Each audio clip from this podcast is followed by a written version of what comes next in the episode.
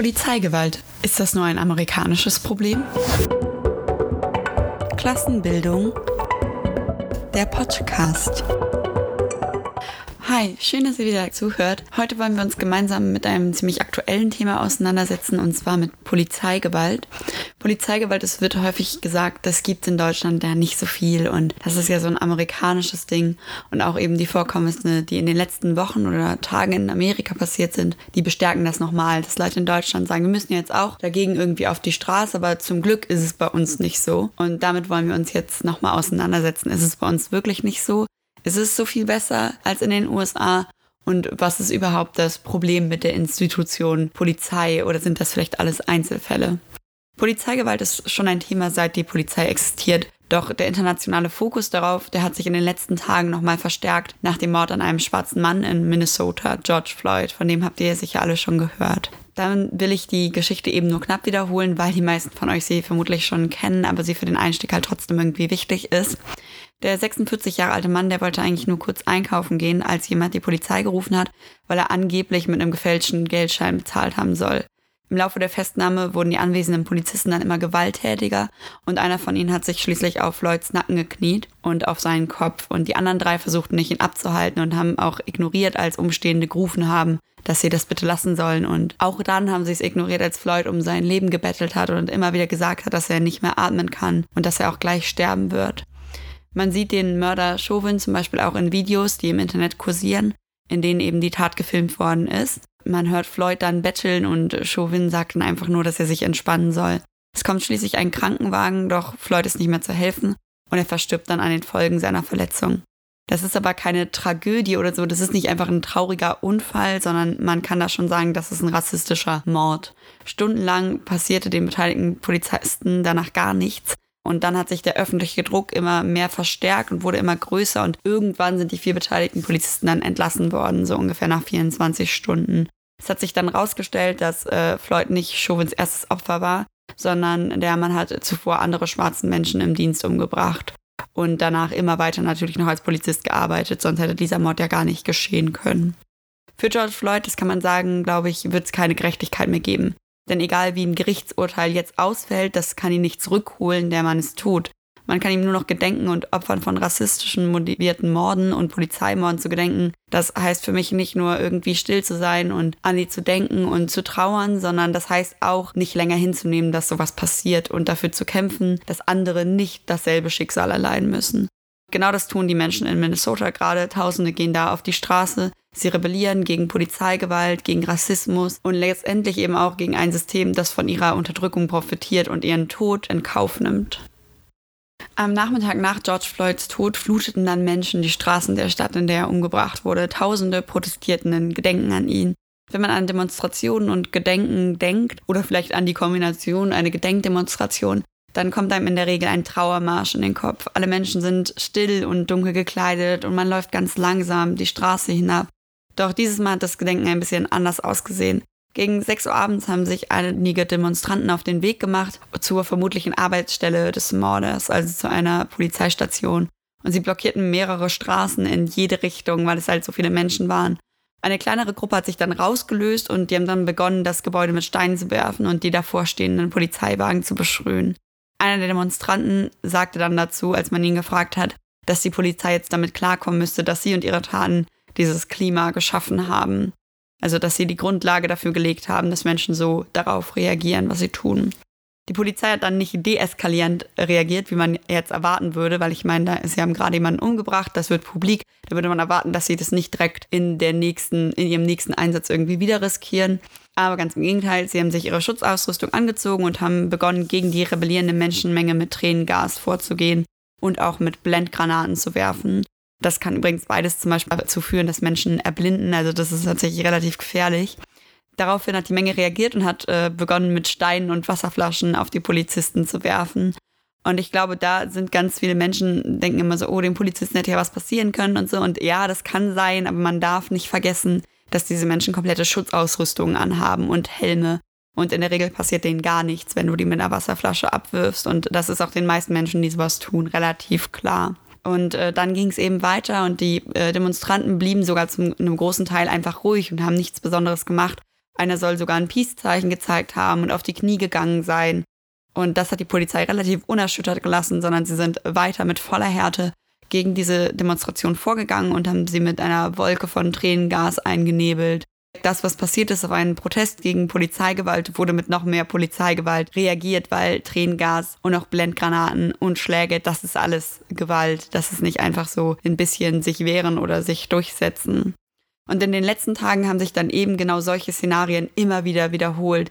Der Protest ist nicht abgerissen, sondern der hat sich auf alle 50 Staaten der USA ausgebreitet und wurde auch sogar von einigen anderen Ländern übernommen. Zum Beispiel in Deutschland waren äh, am Samstag, den 6.6., 180.000 Menschen gegen Polizeigewalt, eben für die Black Lives Matter-Bewegung auf der Straße. Auf diesen Demonstrationen äh, in den USA, aber natürlich auch in anderen Ländern werden regelmäßig Menschen verletzt. Unzählige haben zum Beispiel in den USA ihr Augenlicht verloren, dadurch, dass äh, Gummigeschosse auf sie geschossen wurden. Und wenn die dich ins Auge treffen, dann ist es ziemlich wahrscheinlich, dass du daran erblindest und dass du dann quasi dein Augenlicht auch nie wieder zurückbekommst. Donald Trump droht jetzt sogar quasi das Militär gegen die Demonstrantinnen einzusetzen. Und dann kam tatsächlich nach dieser Drohung, das Militär einzusetzen, das erste Mal wirkliche irgendwie Reaktionen von den Regierungen anderer Länder. Die äh, deutsche Bundesregierung hat irgendwie auch bekundet, dass sie das halt nicht richtig finden und so. Aber das ist halt so ein bisschen scheinheilig, ähm, beziehungsweise damit macht man sich eigentlich fast lächerlich, wenn Bundestagsabgeordnete in Deutschland behaupten, es wäre hier in einer ähnlichen Situation von so einem immensen und großen Aufstand komplett anders gelaufen. Und das ist jetzt irgendwie nichts, was ich mir ausdenke oder so oder aus der Luft greife, sondern das hat halt das Vorgehen bei G20 vor einigen Jahren mehr als nur belegt, wo die Polizei halt eben auch super gewalttätig vorgegangen ist. Wir wollen uns jetzt kurz daran zurückerinnern an G20. Damals wollte die Polizei nämlich die größte Demonstration auseinandertreiben und dabei hat sie eine Taktik angewendet, die einen ganzen Teil der Demonstrantinnen gegen eine Wand gedrückt hat.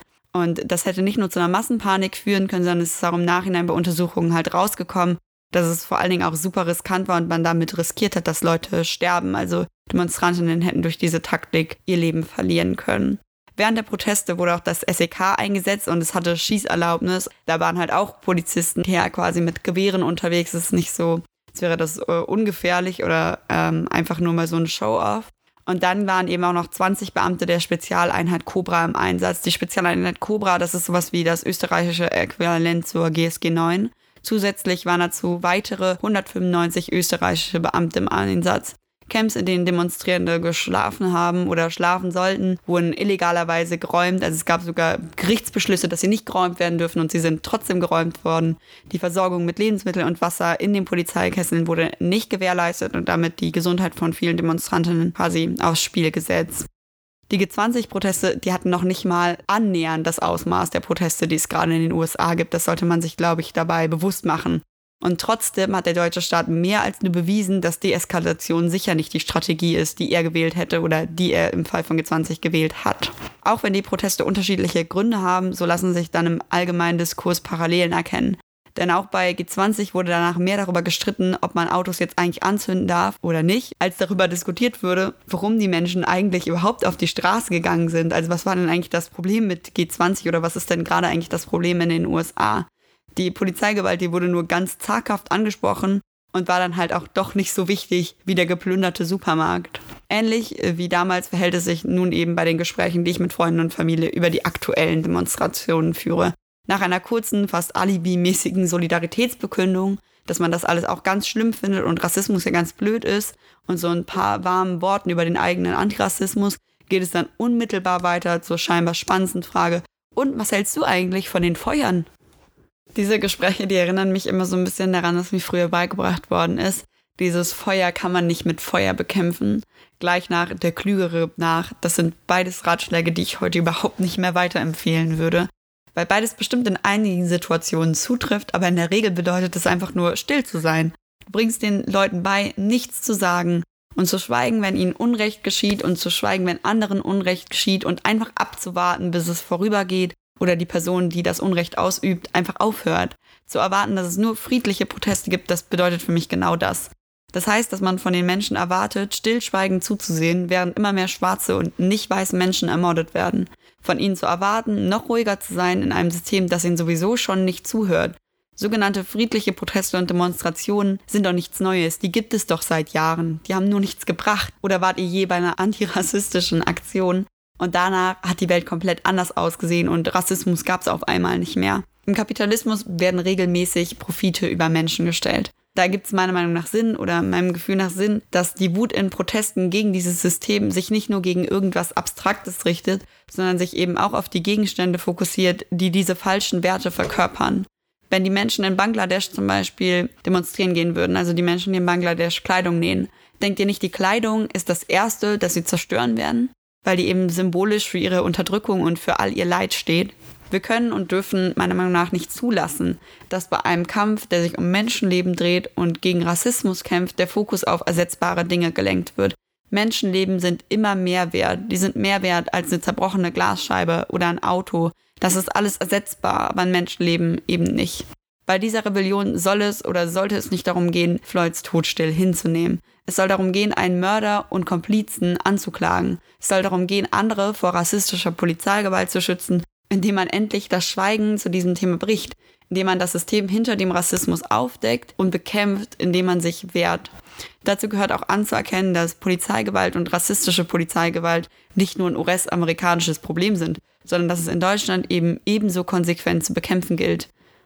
Polizeigewalt gibt es auch in Deutschland. Hier werden zwar weit weniger Menschen durch die Polizei ermordet, was ja auch gut so ist, und trotzdem ist es ein wichtiges Thema, denn erstens sind es noch lange nicht keine Menschen, die durch die Polizei ermordet werden, und zweitens geht es bei Polizeigewalt nicht nur um die höchste Stufe der Gewalt. Also es gibt nicht nur schwarz und weiß, tot und lebendig, sondern es gibt auch Schläge, Tritte, Belästigung und so weiter. Und die sind auch hier keine Seltenheit. Im Übrigen brüstet sich der deutsche Staat ja gerne mit dem im Grundgesetz stehenden, alle Menschen sind gleich. Aber davon sollte man sich nicht täuschen lassen, denn auch hier in Deutschland richtet sich Polizeigewalt vor allen Dingen zu einem großen Teil gegen nicht weiße Menschen. Die Recherchegruppe Death in Custody hat seit 1993 138 Fälle dokumentiert, in denen von Rassismus betroffene Menschen in Polizeigewahrsam in Deutschland umgekommen sind. Zu diesen Menschen gehört auch Uri Jalot. Jalot, das ist ein relativ äh, bekannter Fall, denn er ist 2005 in einer Gewahrsamszelle der Polizei Dessau umgebracht worden. Der Erzählung der Polizei nach soll er sich selbst in der Zelle angezündet haben. Das kann aber aus verschiedenen Gründen nicht stimmen. Erstens ist unklar, woher Jalot hätte überhaupt das Feuerzeug haben sollen. Er ist zwar zuvor durchsucht worden und eine nach dem Brand angefertigte Asservatenliste führt das Feuerzeug auch nicht auf. Aber auf einer späteren Liste ist es dann komischerweise vermerkt, aber so ganz klar, woher das hatte, ist nicht. Zweitens sprang der Feueralarm der Zelle an und der Dienstgruppenleiter hat den einfach abgeschaltet und dann im Nachhinein gesagt, hm, ja, ich dachte, das wäre ein Fehlalarm gewesen. Drittens ist die Initiative Gedenken an Uri Jalot ähm, nicht so ganz begeistert gewesen von der Arbeit, die da irgendwie geleistet worden ist, um es aufzuklären und hat dann eben ein neues äh, Brandgutachten anfertigen lassen, das unabhängig von der Polizei gemacht wurde. Und das ist dann äh, 2013 zu dem Schluss gekommen, dass der Brand in dieser Form nur durch den Einsatz von mehreren Litern eines Brandbeschleunigers möglich gewesen wäre. Viertens hat Jalou Frakturen eines Schädels, einer Rippe und eines Nasenbeinbruchs erlitten, bevor er starb. Nichts von diesen vier Dingen spricht für einen Suizid und trotzdem laufen die Mörder von Jalou heute frei herum. Nur der Dienstgruppenleiter ist verurteilt worden wegen fahrlässiger Tötung und das auch nur zu 120 Tagessätzen je 90 Euro, also zu so knapp 10.800 Euro. Das ist eigentlich gar nichts, vor allen Dingen nicht für einen Mord. Im Laufe des Prozesses sind dann noch zwei weitere Fälle übrigens ans Licht gekommen. Ungeklärte Todesfälle, die auch im Zusammenhang mit den Festnahmen durch Polizisten derselben Dessauer Polizeiwache passiert sind. Zu den Opfern, die im Polizeigewahrsam sterben, also zu denen, die ich eben genannt habe, die das in Custody festgestellt hat, kommen natürlich noch die Weißmenschen oder nicht von Rassismus betroffenen Menschen, die in Polizeigewahrsam gestorben sind. Aber es kommen eben noch mehr Opfer dazu, und zwar seit 1990 269 Menschen, die durch Schüsse von der Polizei gestorben sind. Und äh, letztes Jahr waren es ganz genau elf. Und das bedeutet, dass fast jeden Monat eine Person von der Polizei erschossen worden ist. Letztendlich fehlen da aber noch andere Zahlen. Also es fehlen auch noch Zahlen zu den Mordopfern, die ohne einen Schuss und nicht in Gewahrsam gestorben sind. Solche Zahlen sind nämlich schier unmöglich zu finden. Aber es gibt trotzdem einige bekannte Fälle, die eben zeigen, dass es sowas gibt. Einer der Fälle, ähm, in denen Leute erschossen worden sind durch die Polizei, ist zum Beispiel vor dreieinhalb Jahren gewesen. Das war Husam Fadel. Der ist von der Berliner Polizei ermordet worden. Der ist bei einem Einsatz von hinten erschossen worden. Und bis heute ist sein Fall ungeklärt wo ich mich wirklich frage, was für einen Grund kann es denn geben, jemanden von hinten zu erschießen? Also die Person kann dich nicht bedroht haben oder so. Dann gibt es einen Fall von 2008. Da wurde der 26-jährige Dennis J. im brandenburgischen Schönefließ mit acht Polizeikugeln erschossen. Und die verantwortlichen Beamten, gegen die ist sogar ermittelt worden, aber sie sind nicht ins Gefängnis gekommen, sondern haben nur Bewährungsstraßen erhalten. Und äh, die Polizeigewerkschaft bezahlt die heute noch, also unterstützt die finanziell. Die Polizeigewerkschaft unterstützt also Mörder. Was soll man sagen dazu? Dafür fällt mir einfach nichts mehr ein. Dann gibt es eben noch einen äh, dritten Fall von 2019, über den ich sprechen möchte, und das ist Aristides L. Und der wurde weder erschossen, ähm, noch ist er in Gewahrsam in einer Polizeiwache umgekommen, sondern der wurde bereits kurz nach seiner Verhaftung erstickt. Der 36-jährige Grieche ist von der Polizei festgenommen worden, weil er in einer Bäckerei randaliert haben soll und wurde dann von denen äh, an Händen und Füßen gefesselt und in einem Fahrstuhl von vier Polizisten in, in Bauchlage auf den Boden gedrückt und das so lange, bis er daran erstickt ist. Darüber gibt es kaum bis gar keine Medienberichte und Proteste sind dann relativ auch ausgeblieben, weil natürlich niemand mitbekommen hat, wie Aristides L. gestorben ist. Und die Polizei hat sich natürlich jetzt auch nicht die Mühe gemacht, das extra nach außen zu tragen. Rassistische Polizeigewalt ist also auch in Deutschland äh, keine Seltenheit. Und ich glaube, man darf nicht vergessen, dass es bis jetzt gerade nur um Morde oder Tode durch die Polizei in Deutschland ging. Da sind noch gar keine Schläge, Tritte, Belästigung, Missbrauch oder sowas dabei, sondern das sind allein die Menschen, die gestorben sind. Und man kann sagen, äh, die Chancen für Aufklärung haben Opfer so gut wie nie. Also natürlich die nicht, die gestorben sind, aber auch nicht die, die sowas wie andere Gewalt erleben. In Deutschland gibt es nämlich keine unabhängigen Beschwerdestellen für Opfer von Polizeigewalt, sondern du musst eben zur Polizei gehen, um dich über die Polizei zu beschweren. Anwälte raten dann eben auch häufig davon ab, Anzeige zu erstatten. Also erstens, weil du dich eben bei der Polizei über die Polizei beschwerst und zweitens, weil 92 Prozent aller Verfahren eingestellt werden aus Mangel an Beweisen. Außerdem äh, gibt es noch die Möglichkeit, dass Polizisten und Polizistinnen Gegenanzeige stellen und äh, damit sind sie in der Regel erfolgreicher als Privatpersonen. Bei Anzeigen wegen Kopfverletzungen zum Beispiel wurden 2015 etwa 22 Prozent aller Angeklagten verurteilt, die als Polizisten gearbeitet haben aber 67 Prozent aller Privatpersonen, die wegen Kupferverletzungen angeklagt wurden, wurden verurteilt.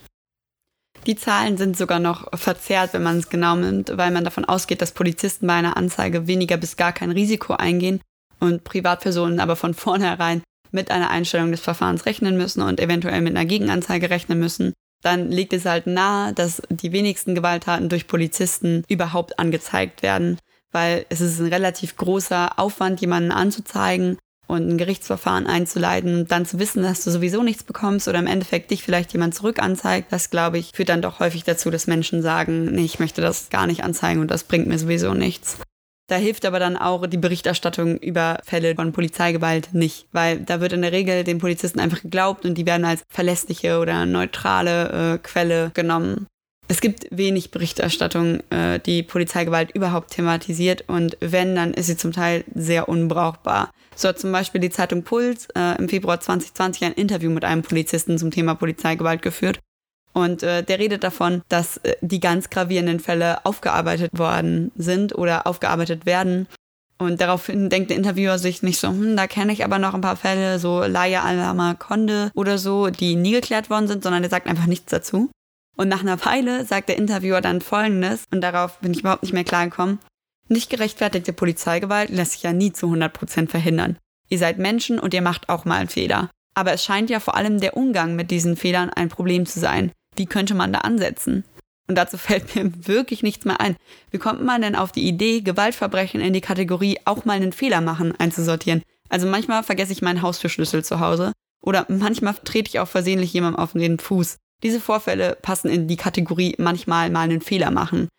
Der makabere Witz dahinter ist aber übrigens, dass ich mich selbst entschuldige, wenn ich jemandem auf den Fuß trete. Als ich mich bei einer Demonstration aber mal neben ein junges Mädchen gestellt habe und dann mitbekommen habe, wie sie von einem Polizisten ins Gesicht geschlagen wurde, habe ich keine Entschuldigung gehört. Und ich habe auch keine gehört, bei derselben Demonstration zwei der wenigen nicht weißen Menschen von der Polizei rausgezogen und brutal zu Boden gedrückt worden sind. Nicht, dass die Entschuldigung viel geändert hätte. Für mich jedenfalls ist es vollkommen unnachvollziehbar, wie man so über Gewalt sprechen kann. Da frage ich mich, wenn dem Interviewer sein bester Freund erzählen würde, dass er auf der Straße von einem Fremden verprügelt wurde, würde der dann auch sagen, na, kann doch mal passieren, ist ja keiner fehlerfrei, oder? Doch nicht nur das ist mir an dem Interview übel aufgestoßen, dass quasi der Interviewer so vollkommen befreit von Kritik war, sondern mir ist auch übel aufgestoßen, was der Polizist zum größten Teil gesagt hat. Der spricht nämlich von Korpsgeist und davon, dass man Bock auf Macht haben muss, um den Beruf des Polizisten auszuüben. Nicht Bock auf Verantwortung, Bock sich um andere Menschen zu kümmern, Bock Ungerechtigkeit aufzuklären, Bock auf Macht. Diesen Satz kann ich jetzt nicht als Grundlage nehmen, um die ganze Polizei zu beurteilen. Also ich glaube, da würden einige Menschen ziemlich äh, nachdenklich werden, wenn ich jetzt einfach sagen würde, ja, der eine hat gesagt, er hat Bock auf Macht und deshalb haben die alle Bock auf Macht oder deshalb dreht sich da nur um Macht. Aber das brauche ich auch gar nicht. Ich brauche nicht diesen einen Satz so auseinanderzunehmen, denn die Historie der Institution Polizei zeigt ganz gut, dass es tatsächlich sehr viel um Macht geht. Nicht nur um Macht ausüben, sondern auch um Machtverhältnisse erhalten. Mir ist die Polizei als Kind immer als Freund und Helfer vorgestellt worden, als jemand, der auf mich aufpasst und der dafür sorgt, dass all die Gesetze durchgesetzt werden, die mich schützen sollen, mich und meine Freunde und meine Familie. Aber die Polizei ebenso wie das Gesetz, dem sie folgt, die schützt die Eigentumsverhältnisse, in denen wir leben. Es ist ja auch irgendwie ganz logisch, dass das Gesetz die zugehörige, quasi das zugehörige System schützt. Das war auch noch nie anders. Eine parlamentarische Demokratie hat gewisse Vorteile und die möchte ich auch gar nicht absprechen. Im Gegensatz zu faschistischen oder weniger liberalen Staaten haben wir zum Beispiel eine Krankenversicherung. Wir haben bis zu einem gewissen Grad Sozialhilfen.